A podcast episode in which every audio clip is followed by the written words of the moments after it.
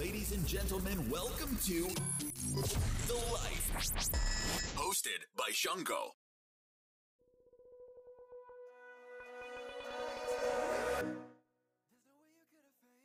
皆さんこんにちは。ザ・ライフへようこそ。この番組は、世界を知る初めの一歩、異文化理解をテーマに、世界各国に長期滞在している方をゲストにお招きし、日本にいたら気がつかないその国や地域のリアルな生活事情を覗いちゃおうというトークショーです。はい。はい。今回も、えー前回に引き続き、はいカナダから、カエルさんをゲストにお送りしたいと思います。はいカエルさんよろしくお願いします。はい、よろしくお願いしおます。願いします。あ前回は、うん。えっ、と、カエルさんの経歴だったりとか、うん活動とか、うんバイリンガル教育のコツとかそうです。聞いてきたんですけれども、はい今回はですね、はい。カナダの文化について、うん。カエルさんは20年でしたっけ？21年でした。あすごいもうすごい。ネイティブなんでほぼ。うん そうですね。もういろいろ知ってだいぶそう、うんカナダの文化に使っているカエルさんにいろいろ聞いていきたいと思います。はい。えよろしくお願いしおます。願いします。まず、そうね、はい第1部を聞いてない方は、先うんにそちらの方を聞いてから、こっちに。うん。絶対1話聞いた方が面白いから。そう。なので、えっ、と、第1部を聞いてない方は、1部から聞いてください。はいよろしくお願いします。はい。それから、えー、楓さんの SNS だったりとか、あの、バイリンガル教育に関するノウハウだったりとか、まあそういうのを発信されている SNS のリンクを概要欄の方に貼ってあるので、気になる方はそちらもチェックしてみてください。はい。はい。はい。じゃあ、早速、第2部。2部始めていこうかなと思うんですけど、はい。どうしようかな。まず最初、うん。やっぱり気になるところなんですけど、はい。やっぱ日本と一番違うかなって個人的にはね、なんとなく思うのが、はいその仕事とかうん恋愛とか、うん、その人生の価値観みたいなところうんうんが結構違うのかなってなんとなく想像うんうんしてるんだけど、うんうんえっと、まあ、20年間、21年間、カエルさん、カナダに住んできて、ワークライフバランスとか、その違いってありますか？すっごくあります。うんおっしゃられたように、ライフワークバランスはすごく違ってて、こちらカナダの人は仕事ももちろん大事ではい一生懸命するんですけれども、はい家族の方がもっと大事って声に出していますからうんね。会社でもあ私は仕事よりも家家族の方が大事だって言いますからね。言うんだ、直接。へ言うへ言います言います。え。一番違うなと思うのは、うん。子供があの病気で休んだりとか、学校の行事があるとか、先生と話しなきゃいけないとか、でそういう例で会社を休んだりとか、あの遅れて出たりとか、普通にやってます。だから、子供のことで、ちょっと休むって言ったら、あ、どうぞどうぞっていう感じで、うん。そうなんだ。あの、すごく理解がありますね。産休育休は当たり前でして、うんうんうん。で、産休の間はもちろん他の社員が仕事を分担するんですけれども、それも当たり前のこととして、うん。みんなお互い様、申し訳ないみたいな日本のあの雰囲気は全然ない。ですね。ありますよねああ、そうなんだ、そう。え男性も結構育休取られたりしてるんですか？うん、取りますけれども、うんうんやっぱりね、女性に比べるとう、んすごく短い。うんですけれども日本だと、里帰り出産とかあるじゃないですか。はいはい。で、カナダでそれを聞いたことがないんですね。え、もちろん、あの、奥さんのお母さんが手伝いに来たりとかもあるんですけれども、はい基本的には夫婦二人で乗り切るっていう感じへえ。へで、こちらはもう、出産して当日に退院とかああ。そう、そうですよあえ、日ね。本ってどうなの？俺わかんない。日本はね、一週間、そうですね長くて一週間とかかな。へえ、うんめっちゃ、早いね、じゃあ。うんカナダなんかね、イギリスのあの、キャサリン妃そうとかも結構すぐ退院されてましたよね。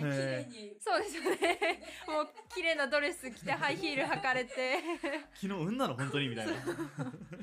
やっぱりね、あの、エピキュアルって言って、無痛分娩だからじゃないかな。ああ、そう、うん、それはあると思いますね。娩あの、麻酔でうん痛みを痛みを抑えて分娩。あほとんど、確かに。あ、それは、そうですへね。ー。その影響絶対ありますもんね。体への負担が。負担が少うなくて、ん。あの、お母さんが綺麗なままで病院から確確かあそういうのもあると確かにそうですね。なんかこ、ええ。その産んだ後のまあね子育てっていううん。か、そうですね。なんかそこまでの流れがスムーズというか。スムーズですね。でだからさっきのその男性の育休なんですけれども、はまあ、1週間ぐらいとますね。で、やっぱりお母さんの方がやっぱり1年とか長かったりとか取るお母さんもいらっしゃいます、いらっしゃいますけれども、子供のことで休んだりとか、普通に OK。いい寛容っね。ていうか日本だとどうしてもなんかあ熱出しちゃってごめんなさいうん。みたいな、まあごめんなさいっていうそうなんですよね。まあなんか、なんかそのね。制度としては全然いいよってなってても、罪悪感を感じちゃったりとかう、ん。だこうからみんなね、キチキチで働いてるかそうらね。多分そうですよね。そういうななんか。キチキチでね、うん日本のね、労働の生産性って低いって有名じゃないですか。有名ですね。はい。だから、あの、すごく日本人の人ってきっちりきっちり仕事をしようとするんで、うん。キチキチに頑張っちゃうから、キチキチで余裕がないんだろうかなとも思うんですけれども。で、カナダの場合は、100%の完璧は求め、ないんですよ。うん。なるほど。その分余裕もあうんる。確かに。はあ。無駄に丁寧すぎちゃうじゃないですか。なるほど。そうですね。例えば、その、ね、E メールの文面も、あ、ケースは、あの、はいはい弊社をはいお世話になっております。お世話になりっていう誠にありがとうございますって。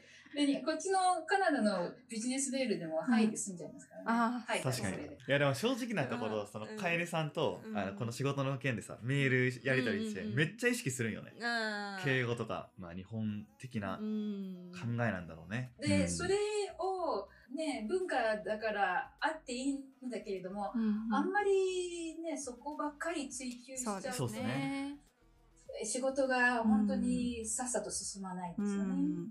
うん完璧でなくてもいいから余裕があって、うんうん他の人の分もやれる余裕があって、で、忙しかったら言えるんですよ。誰それが参加だからとか、うん。ちょっと待ってくれるとか。で、それを言ってもいい大丈夫。環境なるほど。うん。多分ね、日本で仕事がしをした人がカナダに来て仕事をしたら楽だと思うと思う。うん。あうんうん確かに確かあの、に。日本人の勤勉さとか、うん能力とかを持ってカナダに来て仕事をしたら、かなり楽に仕事できるんじゃないかなと思います。これでいいの？っていう感じそうじゃない、なんかめっちゃ働日本で働いてきた人からすると。あ実際思いました。そうなんですね。これでいいのって。そう、うんこんなに自分の時間持っていいの、うんみたいな、なりそうだよ、うんなんかね。まあでも結果的にね生産されるものが同じっていうかまあそうそれなりのものであれば全然そっちの方がいいうんいいと。思います。なんか要求されるレベルが違ってるって感じです。うんああ、そうなんですね。へーでも反対に言うと、自分がよっぽど頑張らないと、勉強しないしたりしないと伸びない。こういう文化がゆえの、うんみたいなところね。うん今度、まあ、日常生活の面とかにちょっと話を移そうと思うんですけど、はい。こう21年間旦那さんと一緒に過ごしてきたりとかカナダに住んできたりとか、まあ、してこう日常生活で感じるなんか文化の違い習慣の違いとかってありますか、まあ、こっちの人は、のんびりしてますね。ああうん。そうなんで、例えば、スーパー行ってレジ打ってもらうじゃないですか。はい。日本の3倍ぐらい時間かかる そうなんだ。確かに。日本のレジの、ね、方ってすごくもうスムーズに進むんですけど、こっちは結構時間かかって3倍ぐらいうん。時あ間かかってるんじゃないかな。だからね、日本は本当に早くて丁寧で正確っていう。それ僕カナダ行った時に感じたことの一つであのスーパー行ってあの、まあと日本のレジだとめっちゃテキパキやってくれる。うんだけどうんうんカナダのスーパーとかだと結構、まあ、日本人の感覚でいくと、うん結構だるそうにやってるというか。力抜いてっていうか、う。ん。とか隣のレジのおばちゃんと店員さんと話しながら。ピピピピやるみたいな、うん。うんうんうんなんかそうそういうのはねびっくりするよね。あの、ミスに対して寛容かな？うんん。私、日本に行った時は、ちょっと本当に些細なミスでも、あ、しまったとかすごく思って、はいけれども、こっちの人はミスいっぱいしまくるん。で、うん。はいうん。あのミスを責めない責めちゃいけない。私もこっち来た時に日本人の癖で相手のミスをあの正しちゃうことをしてたんですよ。でもそれをねこっちでしちゃダメなんですよ。正しちゃうとは反対に 切れられる。逆切れ。なムッとされるっていうのかって。なんか尊重されてないって感じるのかな。知らねえだから相手がミス、明らかなミスでも、で、謝らないですしね。あ、そうなんだ。こっちも相手のミスを指摘しない。大丈夫、大丈夫、うん no problem とか言って。へで、それで、じゃあこうしましょうとか、そういうふうにしないとスマートじゃない。まあ確かにね。でもミスしたこと自体にフォーカスするんじゃなくて、ミスが起きちゃった後のことにちゃんとね、うんフォーカスしないとね。その失敗を正すとかさ、うんなんか失敗がダメみたいな風潮とか文化っていうのかな？結構それ教育うん。のところでもさ、そうね。言えるじゃん、うん。俺とかまあ俺はなかったけど例えばサッカー部に入ってて、うん。監督めっちゃ怖くて、うん。なんか自分ミスしたらめっちゃ怒られるから、うん。なんかビクビクプレイするみたいうな、ん。そういう人も力出しきれない。そうですねそうですね。そういうのもあるから、まあうん。教育の違いとかも、うんある絶対あるちっちゃい頃からだって刷り込まれてるっていうか、こっちにはもう褒める文化かもしれないですね。あーうん褒めて伸ばすみたいな感じですね。めて伸ばす。うんで中にはまあ褒められすぎて 伸びなかった子も面白い。褒めさられすぎて伸びないそれもやっ。ぱりバランス感あそうですね。でも何でも褒めてくれますね、こいつの人。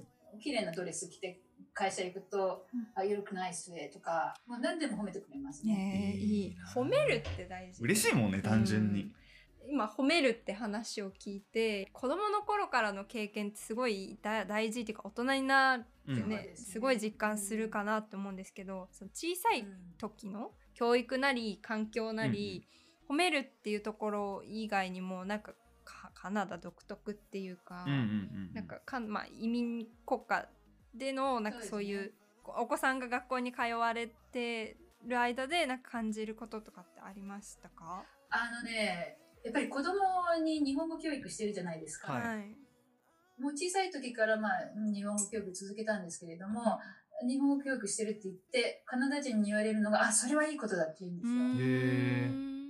多文化、多民族を誇りに思ってるところがありまして、アメリカはメルティングポットって言うじゃないですか。いろんな民族がなまメルとして、アメリカ人になることをまあ期待されるんですけど、うん。カナダの場合はモザイク社会って言って、民族があちこちにいるんだけれども、まあ溶け込まなくていいって言ったら語弊があるけれども、はい。それぞれの民族の文化を保持していてもいいっていうなるほど、な感。それがすごく気持ち的に楽だった。うん。確かに確かに。そうですよね。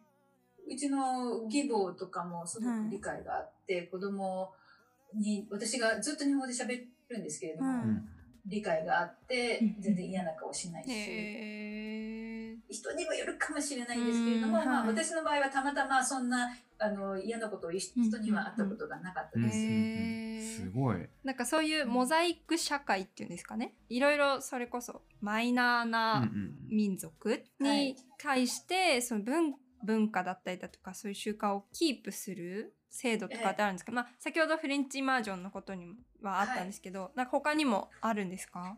一応、ケベック州がはい。主にフランス語をうん。はい話す州なんですけれども、うんとにかくフランス語を必死に守うっています。すごい感じたあ、私も。そうなの？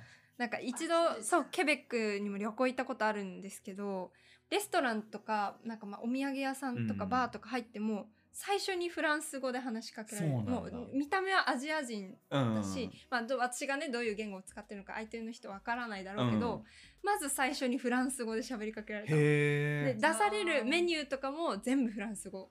で、なんか英語ちょうだいみたいなで言ったら、初めて出してくれあオッケーってそこから英語話してくれるしね。英語のメニューもくれるし、で、まあ、時には理不尽と思われる、うん。あの法律がありまして、ケベック州では。例えば、学校は、親が英語のネイティブ話者でないと、子供はフランス語の学校へ行かなきゃ。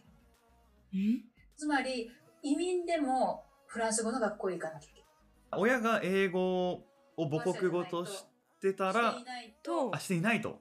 えーそうなんだしていな。いとフランス語の学校へ行かなきゃいけない。で、親がまあ、英語話者だったら英語の学校へ。細かいことは私もちょっと、はい例えば僕らが、まあ、ケベックに、まあ、移民として行った場合は僕子供がいたらその子供はフランス語の学校に。へ学校行かなきゃえもうじゃあそっちがななんかメうんメジャーなうん。多数派の道としてもそうこれそれでフランス語を必死に守っている。うん。例えば看板とかもフランス語のフランス語が先じゃないそうね。そう。それもなんか決まってるんですか？決まってるんです。へえ決まってるなんかフランス語の方が大きくないといけない大きくみたいな。ないといけない。なんかもう目につくのが英語じゃなくてフランス語だった。必死やねそれは。そう。行ってみたいわすごいケベック州でもモントリオールはいはい。はバイリンガルの街なんですねうんでうんケベックシティっていうのがもうちょっとフランス語重視あーな感じ確かにすごいモントリオールだと確かに最初に話しかけると英語で返してくれたそうそうなんですよ私そうすごい思いましたあーすごい。なんかつ勝手に自分の中で盛り上がっちゃった。いやなんかあの 俺だけ今置いてかれて。ああごめんごめん。いやでも行ってみたくなったすごいケベックそのフランス。うんすごい。うん。本当あれですね北米唯一の城塞都市ですもんね。お城があるのはケベックシティだけ。あそうなの？ん。いいあと、うん先住民がいるっていうのもなんかうんカナダっぽいかなと思うんですけれども、はい。はい。カナダはあの先住民の方が住んでまして、はい。子供たちにはその先住民教育っていうの普通の、まあ、カナダの子供たちに先住民の教育っていうのを低学年からしてます。結構今でもその先住民の血を引いてる方っうん。ていうのは街にあいらっしゃるうーん。あすごくあのいらっしゃって、まあ悲しい、それはちょっとカナダのの部分なんですけれども、はい。はい。あのまあ先住民に対しての扱いがちょっと見にくい。レジデンシャルスクールっていうのがあったんですけれども、はい。はいまあ、先住民の子供を親から引き離してうん。白人のように白教同化教育っていうのをうん。あのやってましてそれが、まあ、1990年代、まあつい最近までですね。最近までですね。うん。えー120年間そういった先住民に対しての同化教育っていうのをやっていたらしくってうん。15万人の子供が親から引き離されてあのもうイヌイットの言葉を話しちゃいけない。言葉はもぎ取られるわ、うん。あのそこで教師とかにあのレイプされたりとかあ暴力で亡くなる子供たちがたくさんいたっていう負の歴史がありましたし今でもあの先住民に対しての差別っていうのがありまして、うん。まあ、あの人たちが住んでるところは、まあ、あちこちにあるんですけれども、はい。中には、まあ、飲み水きれいな飲み水がない。でもちろん仕事がなかったりとか。あで、まあ、カナダ政府はお金は出してるんですけれども、じゃあ根本的な問題解決そうですねには至っていないっていう感じで、でですから、まあ、それにまあ悲観して自殺したりとか薬物中毒になる若者がすごく多いですね。先住民問題っていうのはもうすごくカナダのうん負の部分であり、現在進行形の問題ですね。そうなんですね。うん。カナダ人ってすごくね、フレンドリーで明るくて、うん。っはい。うんていう風な部分はももちろんあるんですけれども、はい。そういった負の部分があって、それも私自身もちょっとそのカナダ人の明るい人たちがなんでこんなことを先住民の人たちにできるんだろうっていう、そのギャップがまだ私も理解できてないところがありますね。楓さんもまあ21年間カナダに住んできて、例えばね自分が移民であることで感じるなんかマイナスな面とかは今まで特に感じたことはあんまなかったってことですか？あのね、やっぱりね、ありました。あああったんですね。なんかそうもちょっと俺もうん。すごいカナダの人がフレンドリーで、うんめっちゃみんなあの優しいっていうイメージがものすごいあって、うんさっきの楓さんの話からもあまあそれは間違いじゃなかったんだなって思うのと同時に逆にうん。逆の部分ってあんのかなってちょっと今気になって、あの、まあ、私の経験から言いますと、はい。最初カナダに移住した時に、田舎の方に一時的に住んだんですけれども、はい。うんいくら友達を作ろうと思っても作れなかったんですね。へで、やっぱり白人がほとんどだったっていうのと、自分がまあ学生でもないし、あの、だからかなっていうのもあるんですけれども、うん。例えば図書館へ子供を連れて行って、で、そこで話しかけたりとか、公園で、うん。うん。あの、話しかけたりとかしたんですけど、え友達が本当にできなかった。うー。んそれは結構ちょっと辛かったです。なんかまあ都市部と郊外でまたちょっと違う違います全然違います。ねで、最その時がすごく、もしかしたら人種差別なのかなっていうふうに感じたのと、あとまあちょっと個人的なことなんですけれども、義理の家族が、親戚が、義母はすごくあの優しい人なんですけれども、他の親戚が、がと距離を感じる。で、それがやっぱり言葉にできない。はい。はっきりわからないっていうのがあってね、それはかあるんだね。彼彼らの性格なのか、それとも私がアジア人なのだからなのかっていう。なるほど。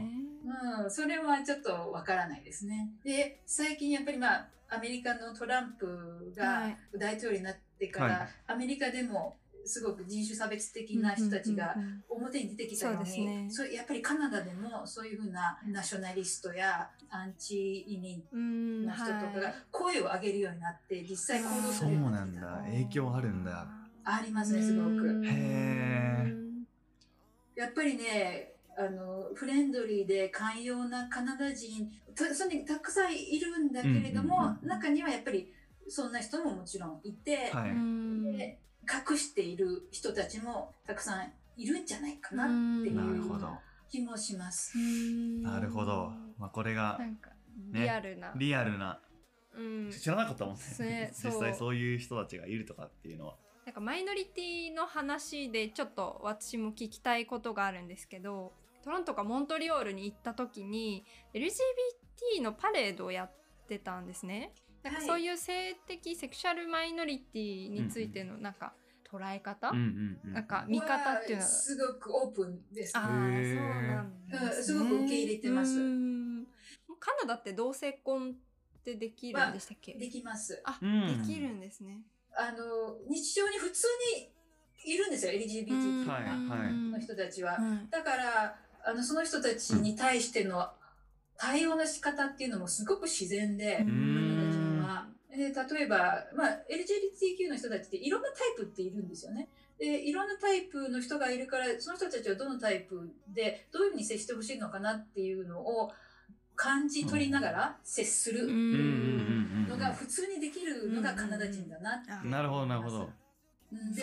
この間娘と話してたんですけれども娘がボーイフレンドのことをなんかパートナーパートナーって呼ぶことで LGBTQ の人たちは、まあ、配慮して。そうですね。パートナーって呼ぶじゃないですか、うんだから自分はそのことを理解しているっていうふうなあ意思表示なるほど。娘は言ってたんですけれども。だから日本語で言うと彼氏いる彼女いるじゃなくて恋人いるって聞くってことだよね。